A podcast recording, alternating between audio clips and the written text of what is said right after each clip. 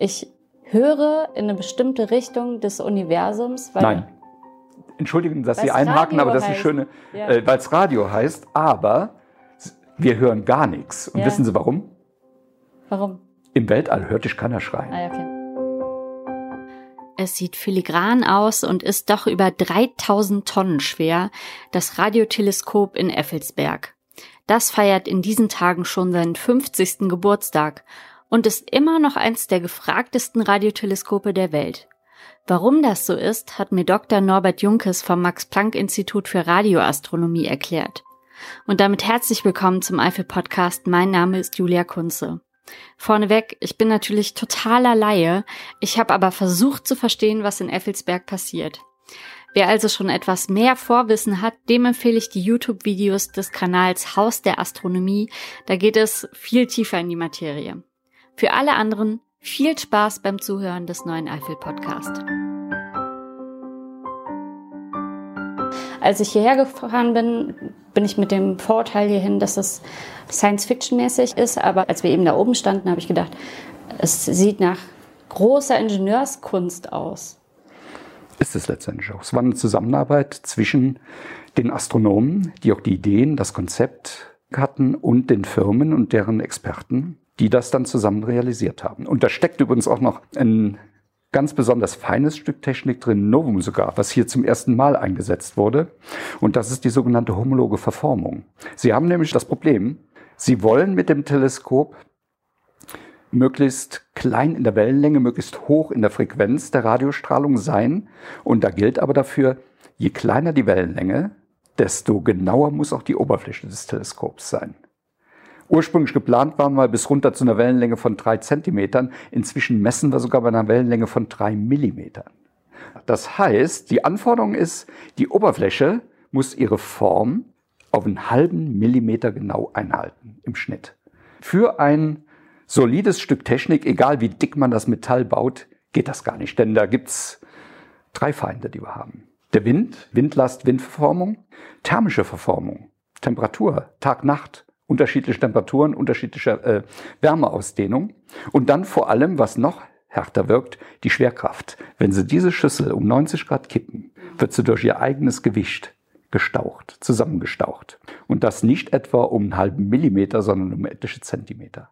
Also müsste man sagen, kann man doch im Prinzip die Sache vergessen, oder? Ja, auf jeden Fall. Aber der Geniestreich, der hier bei dem Teleskop dann angewandt wurde, ist die sogenannte homologe Verformung. Also das heißt, diese ganze Stütz- und Tragestruktur, das, was so ein bisschen aussieht wie ein aufgespannter Regenschirm, die die Schüssel trägt, die den einen Spiegel trägt, die ist so ausgelegt, dass sie eine Verformung zwar zulässt, sei es durch Wind, sei es durch Temperatur oder durch Schwerkraft, aber die Verformung, die macht ihnen aus der Schüssel eine neue Parabel. Das heißt, die Form einer Parabel als solcher, die bleibt wirklich im Mittel auf einen halben Millimeter erhalten. Es muss sich natürlich was ändern und das ist die Brennweite der Parabel.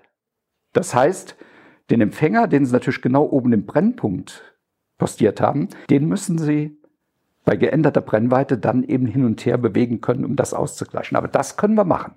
Okay. Und so wird dann eben die Genauigkeit gehalten und wir können das Teleskop bis zu diesen ganz kleinen Wellenlängen oder hohen Frequenzen hin einsetzen.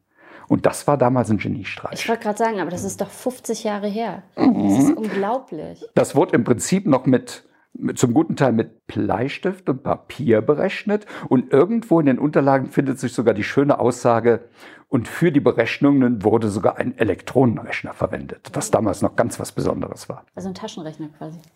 Äh, sagen wir mal so, das war eine Riesenkiste, äh, die vielleicht die Kapazität von einem Taschenrechner hatte. Und wie ist das denn damals angefangen? Wer hat das angestoßen? Wer hat gesagt, wir brauchen hier so ein Ding? Also einer derjenigen welche war unser Gründungsdirektor, der erste Direktor des Instituts, Otto Hachenberg. Otto Hachenberg war Leiter eines Radioastronomieinstituts in Ostberlin, Berlin-Adlershof. Und dann kriegte er im August 1961 ein Problem. Denn er wohnte in Westberlin und arbeitete in Ostberlin. Und dann hat man ihm doch stark angeraten, er möge doch endlich umziehen. Und dann ist er umgezogen nach Bonn. Und war hier als Direktor für Radioastronomie. Von ihm stammte die Idee auch für so ein Großteleskop. Ein paralleler Vorschlag kam von Kollegen aus Tübingen. Die Max-Planck-Gesellschaft hatte diese beiden Großanträge. Die Volkswagen-Stiftung hat sich bereit erklärt, ein großes Radioteleskop zu finanzieren. Und daraus ist dann das Ganze erwachsen. Und wenn man das eben nicht durch ein vergleichsweise kleines Uni-Institut betreiben konnte, so ein Riesenteil, wurde eben zum Betrieb dieses Teleskops hier das Max-Planck-Institut für Radioastronomie gegründet. Ah, okay, und Sie haben schon gesagt, ähm, bei der Führung, MRN war dabei, Krupp war dabei. Volkswagen Einige kleinere äh, Partner dabei? eben auch. Ich glaube, auch AEG zum Beispiel. Die einzelnen Firmen kriege ich nicht mehr alle, aber mhm. die Hauptauftragsnehmer, die dann diese Arbeitsgemeinschaft gebildet haben, das waren Krupp und MAN. Und natürlich auch die Expertise der Ingenieure aus den beiden Firmen. Was hatten die denn für ein Interesse daran? Äh, also ein, eine Idee war damals eben auch, vor allem für Krupp. Damals gab es eine fette Stahlkrise. Und da etwas zu finden, wo man über 3000 Tonnen Stahl als Highlight, als, äh, sagen wir mal, auch als Schaustück da präsentieren konnte, das war eine ganz tolle Sache.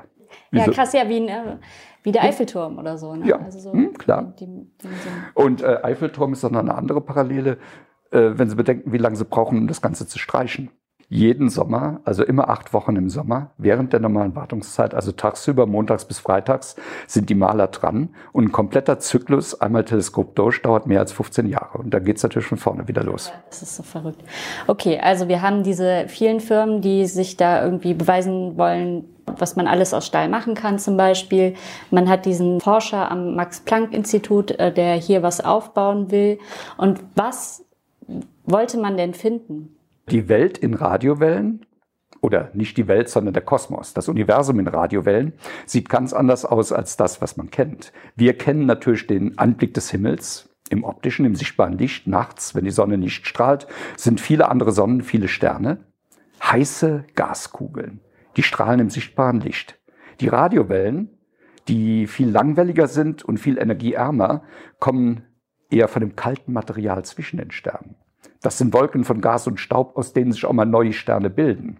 Überreste explodierter Sterne. Nachweis kosmischer Magnetfelder. Also es gibt eine Vielzahl von Himmelsphänomenen, kosmischen Phänomenen, die speziell in ihrer Radiostrahlen nachweisbar und untersuchbar sind. Und das ist eben der Zweck, wieso man so ein großes Radioteleskop baut. Sind das denn so Strahlen, die, also wie, wie, man sich das vorstellt, für Laien? Ist das so wie eine Fledermaus, die was mit aussendet? Eine, nee, mit einem Unterschied. Ja. Wir senden nicht. Unsere Forschungsobjekte oder unsere Forschungsbereiche fangen ja weit außerhalb der Grenzen unseres Sonnensystems an. Also eines der Untersuchungsobjekte wäre zum Beispiel das Zentrum unserer Milchstraße. Ja. Die äh, starke Radioquelle oder das sehr, sehr massereiche schwarze Loch im Zentrum der Milchstraße. Aber das ist gut 25.000 Lichtjahre von uns entfernt. Aber wie geht man denn dann vor?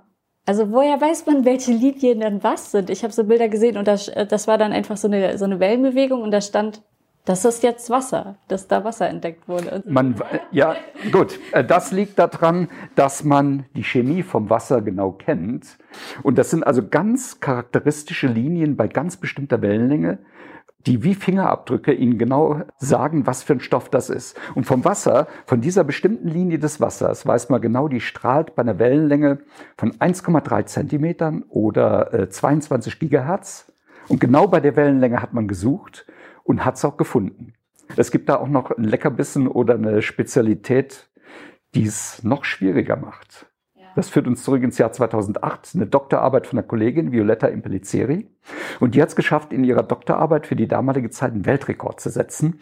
Die hat nämlich damals das entfernteste bekannte Wasser im Universum gefunden. Wow.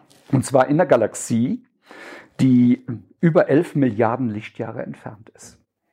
Nicht Millionen, Millionen. Aber das heißt mit anderen Worten, das Signal von der Galaxie kommt aus einer Zeit, als das Universum noch längst nicht so groß war wie heute, als das noch ein Drittel kleiner war und seitdem, seit das Signal ausgestrahlt wurde, hat sich das Universum selber vergrößert und damit auch die Wellenlänge des ausgesandten Signals. Das ist der Effekt, den man Rotverschiebung von Galaxien nennt und den Edwin Hubble in den USA als erster entdeckt hat. Und dadurch, man wusste, wie weit die Galaxie weg ist, man wusste, wie groß die Rotverschiebung ist und hat dann ein Wassersignal, was eine Laborfrequenz von 22 Gigahertz hat, bei 5 Gigahertz gefunden. Aber genau bei der Frequenz hat man es gefunden, wo man es gesucht hat. Und zwar 15 Stunden nach Gang. Das Teleskop auf diese bestimmte Position am Himmel ausgerichtet und erst dann war das Signal stark genug, dass man es von den Störungen ringsum unterscheiden konnte. Ah, okay. Es kriegst so langsam ein Bild davon, was hier ungefähr passieren könnte. Also, ich höre in eine bestimmte Richtung des Universums, weil Nein. Entschuldigen, dass Sie einhaken, Radio aber das ist heißt. schöne, Ja. äh, weil es Radio heißt, aber wir hören gar nichts. Und Ja. wissen Sie warum? warum? Im Weltall hört dich keiner schreien Ah, ja, okay. oder senden oder sonst was. Denn hören kann man nur mit dem entsprechenden Medium. Hören können wir mit der Luft, die wir jetzt hier in dem Raum haben oder auf der Erde. Ja. Aber im Vakuum des Weltalls kann man nicht hören, werden keine Töne übertragen. Das heißt, Radio ist Sehen mit anderen Augen. Radiowellen sind genauso elektromagnetische Wellen wie das Licht, das wir sehen. Das ist ein gewaltiges Radioauge von 100 Metern Durchmesser zur Aufnahme von für uns unsichtbarer Strahlung. Nur auf einer anderen Frequenz, genau. Und, Ja. und wir können die nicht sehen. Also wir, wir schauen ins Weltall. Ja. Und wir schauen aber super lang dann auf einen bestimmten Punkt, weil wir vermuten, da ist. Das machen wir nicht Wasser. immer so, aber das war für dieses spezielle Experiment, Okay. für diese spezielle Beobachtung war es so. Was anderes sind zum Beispiel auch Kartierungen, die große Bereiche des Universums oder des Himmels systematisch abmessen. Ein Projekt da vor einigen Jahren, 2015 war die Veröffentlichung, eine Karte der Verteilung des kosmischen Wasserstoffs, des häufigsten Elements im ganzen Universum, über den kompletten Nordhimmel. Das heißt, das Teleskop hat in mehrjähriger Arbeit jede Richtung, jede Position am Nordhimmel vermessen und konnte dadurch eine Karte erstellen, wie ist der Wasserstoff da verteilt, was können wir da sehen. Müsste man das denn nicht eigentlich dreidimensional darstellen? Müsste man eigentlich. Es ist ja eigentlich eine allgemein bekannte Tatsache, wir leben in einer Spiralgalaxie. Unsere Milchstraße ist genauso eine Galaxie wie all die anderen, die wir von außen sehen. Aber das sehen wir von unserer Milchstraße natürlich nicht, denn wir können ja nicht ein paar Millionen Lichtjahre rausfliegen, um ein Bild von außen zu machen. Und da wir mittendrin sind, kommt diese Information speziell aus, aus der Kartierung des Wasserstoffs. Denn wir gucken durch in der Ebene, in der wir ja selber drin sind, mit der Sonne, mit der Erde, und sehen da hintereinander in der Sichtlinie verschiedene Spiralarme und dazwischen Lücken. In den Spiralarmen ist viel Wasserstoff, in den Lücken dazwischen ist weniger Wasserstoff. Und dann ist das nun tatsächlich so, diese unterschiedlichen Spiralarme bewegen sich mit unterschiedlicher Geschwindigkeit gegenüber uns und der Sonne. Und durch die unterschiedliche Geschwindigkeit wird dann das Signal in der Frequenz ein bisschen verschoben. Das ist die Rotverschiebung, die ich ja eben schon mal nannte, oder Blauverschiebung. Das ist der Effekt, wenn ein Signal auf Sie zukommt, Feuerwehr, Martinshorn, wird der Ton höher. Wenn es von Ihnen weggeht, wird der Ton niedriger oder langwelliger. Und das ist der Effekt, den wir hier auch in Radiowellen eben nachweisen können. Und damit können wir eben ausmessen, die verschiedenen Spiralarme hintereinander in der Milchstraße, obwohl wir mittendrin sind und das im optischen gar nicht sehen können. Ja, es erlaubt sehr schöne und sehr interessante Messungen auch. Also es ist ja total abgefahren. Also die Leute, die hier arbeiten, sind bestimmt alle sehr schlau. Nicht mehr und nicht weniger als andere auch. Sie sind für ihre Arbeit ausgebildet, sie machen das auch ganz gut, aber äh, überkandidelt oder Intelligenzbolzen muss man dafür nicht sein. In vielen Jobs brauchen sie eben die Erfahrung, brauchen sie die Kenntnisse. Aber sagen wir, die wenigsten hier bei uns im Observatorium, also hier draußen, wo wir gerade sind, sind Astronomen. Wenn wir draußen auf der, äh, auf der Wand mit den Mitarbeitern gucken, da sind von ungefähr 40 Mitarbeitern gerade mal eine Handvoll, fünf Astronomen dabei. Ja, aber ich dachte, man braucht schon eine enorme Vorstellungskraft, um sich da, da so reinzudenken. Man hat diese Wellen und man muss übersetzen, was das bedeutet. Das ist richtig. Dafür hat man ja auch die Ausbildung und eben noch eine Erfahrung damit. Klar. Verrückt. Okay, ich gehe weiter mit meinen Kinderfragen. Warum ist der Parkplatz so weit weg? Schutz vor Störstrahlung, Schutz vor Elektrosmog. Das heißt, die Autos, sei es durch ihre Benzinmotoren, hochfrequente Zündelektronik, sei es jetzt die neue Generation von Autos, äh, die rollenden Smartphones mit mehr und mehr Elektronik, senden eben auch im Bereich der Radiofrequenzen sehr viel Strahlung aus und diese Strahlung ist wesentlich stärker als die schwachen Radiosignale aus dem Kosmos, die wir natürlich aus gewaltigen Entfernungen empfangen. Und um eben mit dem Teleskop möglichst gut auch vor Störstrahlung geschützt zu sein, wurde es ursprünglich in ein Tal gebaut und nicht etwa auf einen hohen Berg. Müsste man das optimalerweise sogar dann noch weiter in den Berg? Also wenn man jetzt unendlich Geld hätte, dass man sagt, man hebt eine Grube aus, um dann... Nee, da hätten sie einen anderen Nachteil. Sie wollen ja auch trotzdem möglichst viel Himmel sehen. Und wenn sie eine Grube ausheben, dann gucken sie nur auf ein kleines Stück Himmel genau über ihnen. Das wäre also dann äh, ein sehr großer Nachteil. Hier wurde ein Standort ausgewählt, wo sie einerseits im Tal geschützt sind, aber andererseits auch noch möglichst viel Astronomie machen wollen. Denn die Richtung, die wir hier jetzt draußen genau sehen, das ist Richtung Süden. Und im Süden haben die umliegenden Hügel eine Lücke, da geht's runter bis nur sieben Grad über dem Horizont. Und der Süden ist deswegen wichtig, weil da die Himmelsobjekte ihren höchsten Stand über dem Horizont erreichen. Sie kennen es ja von der Sonne im Tageslauf. Im Osten geht sie auf, im Süden steht sie am höchsten, im Westen geht sie wieder unter. Und mit freiem Blick Richtung Süden kriegen wir auch solche Objekte, die nur einen ganz knappen Bogen über dem Horizont machen, wie das Zentrum unserer Milchstraße.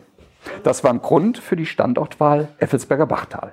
Und wie lange wurde dann gesucht? Es gab einige Plätze, die in Frage kamen. Ich glaube, die beiden letzten, die Finalisten waren dann hier das Effelsberger Bachtal und ein anderer Standort auf der anderen Rheinseite an der Wied. Aber mit äh, dem Zugang zu äh, Bonn als Sitz des Instituts, des Max-Planck-Instituts, hat sich dann dieser äh, Platz hier als günstig erwiesen. Mit der kleinen Pointe eben auch noch, mit dem Institut in Bonn, also Nordrhein-Westfalen, sollte natürlich auch das Teleskop in Nordrhein-Westfalen sitzen. Und das hat man hier wirklich nur ganz knapp geschafft. Denn zehn Meter jenseits des Teleskops von hier auf der anderen Seite haben sie schon Rheinland-Pfalz. Ja, und ich habe gelesen, dass Sie sogar die Landesgrenze verrückt haben. Jein, ein eindeutiges Jein. Also letztendlich haben wir es nicht gemacht, aber die Landesgrenze wird durch den Effelsbergbach definiert. Der Bach, der hier hinter dem Teleskop verläuft. Aber dieser Bach, der lief auch weiter im Süden, wo wir jetzt unser zweites Teleskop, unser LOFA-Teleskopfeld haben, lief der quer rüber, quer über das Tal. Und an der Stelle war eben auch das Montagefeld vorgesehen. Das Montagefeld, wo die einzelnen Teile des Teleskops zusammengesetzt äh, wurden, um dann eben per Kran an Ort und Stelle montiert zu werden. Und ein Montagefeld mit einem Bach quer durch können Sie vergessen. Mhm. Also wird der Bach äh, ziemlich am Anfang schon mal umgelegt. Der Bach, der eigentlich die Landesgrenze markiert. Aber durch so einen Akt ändert man nun nicht wirklich die Landesgrenze, aber die Auswirkungen, die bekam man dann hier bei der Errichtung der LOFA-Station Jahrzehnte später zu spüren. Denn LOFA steht nun tatsächlich auf zwei Bundesländern, teils Rheinland-Pfalz, teils Nordrhein-Westfalen. Und das heißt, sie brauchten jede Genehmigung zweifach. Mhm. Von ja. jedem der beiden. Und das war ein bürokratischer Aufwand, der ja. sich gewaschen hatte. Ja, ja. Okay, jetzt haben Sie die ganze Zeit schon von diesem äh, LOFA ähm, Teleskop geredet. Mhm. Und wir haben uns das eben angeguckt und das sieht aus wie so kleine Solaranlagen mit so Drähten? Von oben Solaranlage. Also eigentlich sieht es so aus, sie haben Stangen, von denen jeweils vier Drähte abgespannt wurden. Der Bussard benutzt die übrigens auch als Sitzfläche, als Aussichtspunkt. Manchmal sind sie dann noch ein bisschen krumm. Also die Hardware sieht so aus, als könnten sie den im Baumarkt zusammenkaufen und dann für billiges Geld aufbauen, nicht wahr? Das ist der absolute Unterschied zu dem, zu dem Radioteleskop. Ja, aber tatsächlich ist es ein Hightech-Teleskop. Nur der Hightech-Teil liegt nicht in der Hardware, sondern in der Software. Das ist also quasi ein Internetteleskop. Sie haben keine beweglichen Teile. Sie haben 96 Stangen, von denen jeweils vier Drähte abgespannt sind und die Drähte sind die Empfänger. Das sind tatsächlich die Antennen, die die Radiostrahlen aufnehmen. Beweg bewegliche Teile nein, aber sie können trotzdem dieses Teleskop auf unterschiedliche Richtungen des Himmels fahren und das machen sie im Computer im Internet. Und das geht hier bei den 96 Einzelantennen und der Station Effelsberg. Das geht aber auch über schnelle Datenleitungen miteinander verbunden bei rund 30 Stationen insgesamt, die sich über unterschiedliche Länder Europas verteilen. Das sind also von Irland bis Lettland, von Schweden bis Norditalien. Funktioniert das dann nur im Ganzen, wenn man das dann komplett ähm, benutzt oder kann man auch hier schon nur mit diesem in Effelsberg dann das? Sie können auch nur mit Effelsberg, nur mit der Station Effelsberg arbeiten, kriegen aber dann entsprechend grobes, grob gerastertes Bild vom Himmel. 1000 Kilometer ist eine viel größere Antenne als 60 Meter und das gibt Ihnen dann eine ganz unter, wir sagen dazu Auflösung, eine ganz unterschiedliche Bildschärfe. Ja. Wie gut ist das Radioteleskop im weltweiten Vergleich? Wie gut? Wie besonders? Es ist auch nach fünf Jahrzehnten ein Spitzeninstrument und der besondere Vorteil ist eben, es hat eine große Oberfläche. 9000 Quadratmeter und damit kann sie einerseits sehr viel, sehr schwache Strahlung auffangen. Es ist ein sehr empfindliches Instrument und die Größe definiert Ihnen eben auch, wie genau es hingucken kann. Und es ist ein sehr empfindliches Einzelinstrument und durch die große Sammelfläche ist es eben auch ein ganz begehrter Partner im Verbund, denn auch unsere große Schüssel hier schalten sie zusammen im Netzwerk mit anderen Radioteleskopen in Europa und auch weltweit. Der Name ist dann VLBI, Very Long Baseline Interferometrie oder interkontinental miteinander vernetzte Radioteleskope. Und da ist es nach wie vor ein begehrter Partner, denn es ist auch nach 50 Jahren noch eines der beiden größten beweglichen Radioteleskope der Erde. Eins in den USA, das neue Greenbank-Teleskop ist unwesentlich größer, 100 mal 110 Meter. Und es gibt ein paar unbewegliche Arecibo, Puerto Rico, das leider Ende letzten Jahres verstorben ist. Zusammengekracht ist? Ein 900 Tonnen Empfangsteil an Drähten äh, in 140 Meter über der Schüssel selber ist auf die Schüssel gekracht. Und dann können Sie das Ganze natürlich vergessen. Glücklicherweise keiner betroffen, keiner verletzt oder gar getötet. Das ist als erstes mal die ganz gute Nachricht, die man dazu sagen muss. Aber das Teleskop selber ist da natürlich durch den Ruhestand geschickt worden. Ein noch größeres ähnlicher Art, nicht beweglich fest eingebaut in natürliches Tal gibt's in China. Das Fast mit 500 Metern Durchmesser. Ich habe ja immer gedacht, dass das hier auch in der Eifel ist, weil es gilt ja auch als guter Sternenort, weil so wenig Lichtverschmutzung ist. Aber das hat gar nichts zu bedeuten. Es geht eher um nee, diese äh, Radio. Bei uns ist die Radiolichtverschmutzung, der Elektrosmog, der entscheidende. Und es ist tatsächlich so, äh, optische Astronomen, die mit Lichtverschmutzung zu kämpfen haben, gucken uns auch manchmal mit einem etwas hochgezogener Braue an, weil nämlich das Teleskop nachts auch ein wenig beleuchtet ist, um direkt äh, sagen wir, den Feedback zu haben, guckt es noch in die richtige Richtung, ist noch alles okay, dass der Operateur durch die Panoramascheibe da noch rausgucken muss. Die Lampen dort, die sind zwar jetzt immer besser geworden, auch in puncto äh, Lichtverschmutzung, aber ganz ausschalten, ganz verdunkeln können wir es nicht, können und wollen wir es nicht. Aber das wäre natürlich für ein optisches Observatorium eine ganz andere Geschichte. Ja, also wie viel Konkretes suchen Sie und wie viel ist Zufall? Es ist immer Zufall dabei, aber es sind konkrete Arbeitspläne. Es ist also nicht so, dass wir sagen, unser Teleskop hat doch lange nicht mehr nach hinten links geguckt. Sternbild Perseus ist mal wieder fällig, da waren wir schon lange nicht mehr, sondern es ist tatsächlich so, ein Astronom oder eine Gruppe von Astronomen, die das Radioteleskop Effelsberg für ihre wissenschaftliche Forschung ausnutzen will, schreibt einen Beobachtungsantrag oder reicht einen Beobachtungsantrag ein. Was wollen wir beobachten? Was ist mein äh, Untersuchungsobjekt? Das können zum Beispiel Überreste explodierter Sterne, Pulsare, sehr schnell rotierende Neutronensterne sein, Magnetfelder ferner Galaxien. Das kann der atomare oder molekulare Bestandteil von Sternentstehungsgebieten von kosmischen Wolken sein. Und diese Beobachtungsvorschläge, die werden dann eingereicht von einem Gutachtergremium, unserem Programmkomitee Effelsberg begutachtet. Die besten davon setzen sich durch, kriegen Zeit am Teleskop und das wird dann eingeteilt, abgearbeitet die Daten kommen zu den Forschern und werden dann von denen ausgewertet und idealerweise auch veröffentlicht. Ach, Sie machen dann quasi Auftragsarbeiten. Es sind Mitarbeiter von unserem Institut, es sind aber auch Mitarbeiter anderer Institute, anderer Länder auch, die da forschen. Es ist weniger so, dass wir Auftragsarbeit machen, aber es ist natürlich ein Institut, das für die eigene und für internationale Forschung benutzt wird. Auftragsarbeit wäre es vielleicht jetzt im Februar zum Beispiel die Beteiligung bei der Marslandung mhm. der Sonde Perseverance. Ja. Da ging es eben während der entscheidenden Phase der Landung darum, dass die Signale direkt von dem Rover, von dem landenden Rover, hier auf der Erde aufgezeichnet werden sollten. Und dafür brauchte man ganz empfindliche Teleskope, große Oberfläche und ganz lange Wellenlängen. Das hatte die NASA selber nicht, weil der, äh, der Sender an Bord von Perseverance eigentlich dafür ausgelegt wird, gar nicht direkt zur Erde zu senden, sondern auf die Relaisstation oben in der Marsumlaufbahn. Dann geht's weiter. Das macht die NASA selber, aber deswegen hatten die eben speziell bei den beiden großen Radioteleskopen auf der Erde ähm, Greenbank in West Virginia und wir hier in Effelsberg angefragt, ob wir da in diesen entscheidenden Minuten mit dabei sein würden. Weil Sie auch so ein wahnsinnig empfindliches Teleskop haben und eigentlich ja viel weiter gucken. Ja, okay. es wäre auch eine Rückversicherung gewesen, wenn was schief geht, kann man analysieren, woran liegt es, dass der mhm. gleiche Fehler nicht nochmal passiert. Ja. Aber glücklicherweise war das auch eine Bilderbuchlandung. Hat okay. alles hervorragend geklappt. Das heißt, die NASA spezialisiert sich eher auf andere Sachen. Die gucken dann nicht so weit, wie Sie gucken. Die NASA erforscht mit ihren Sonden wie Perseverance das nähere Sonnensystem. Aber es gibt ja andererseits auch das Hubble Space Telescope, mhm. das von NASA und ESA, von den Amerikanern und den Europäern betrieben wird. Das allerdings dann vergleichbar wie wir bis in die fernsten Fernen des Universums guckt. Gibt es irgendwie was, wo man so am allerstolzesten drauf ist, dass man da dabei ist? Oder so die Top 5 der tollsten Entdeckungen?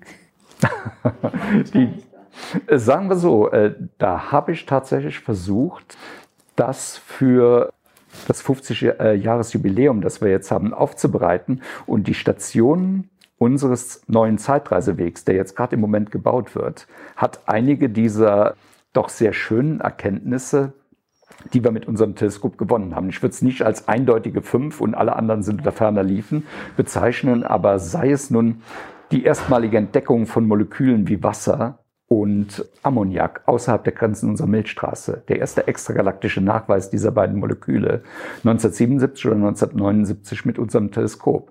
Was man äh, weiter da noch aufführen kann, ist die großräumige Verteilung von Magnetfeldern Galaxien 1999 sogar mal auf einer Briefmarke zu sehen. Das allererste Mal, dass man äh, Radioteleskope, um besonders genaue Bilder zu kriegen, über den Atlantik hinweg zusammengeschaltet hat. Unseres mit äh, einigen amerikanischen Teleskopen. Bereits im Jahr 1973, zwei Jahre nach Aufnahme des Betriebs. Also einige dieser Highlights finden Sie unter den 20 Stationen unseres Zeitreisewegs. Der Zeitreiseweg ist der neue Rundwanderweg um das Radioteleskop in Effelsberg. Es gibt auch noch den Milchstraßenweg, den Planetenweg und den Galaxienweg. Die kann ich alle sehr empfehlen. Die Gegend um das Radioteleskop ist wunderschön zum Wandern und man hat einen tollen Blick auf das Radioteleskop.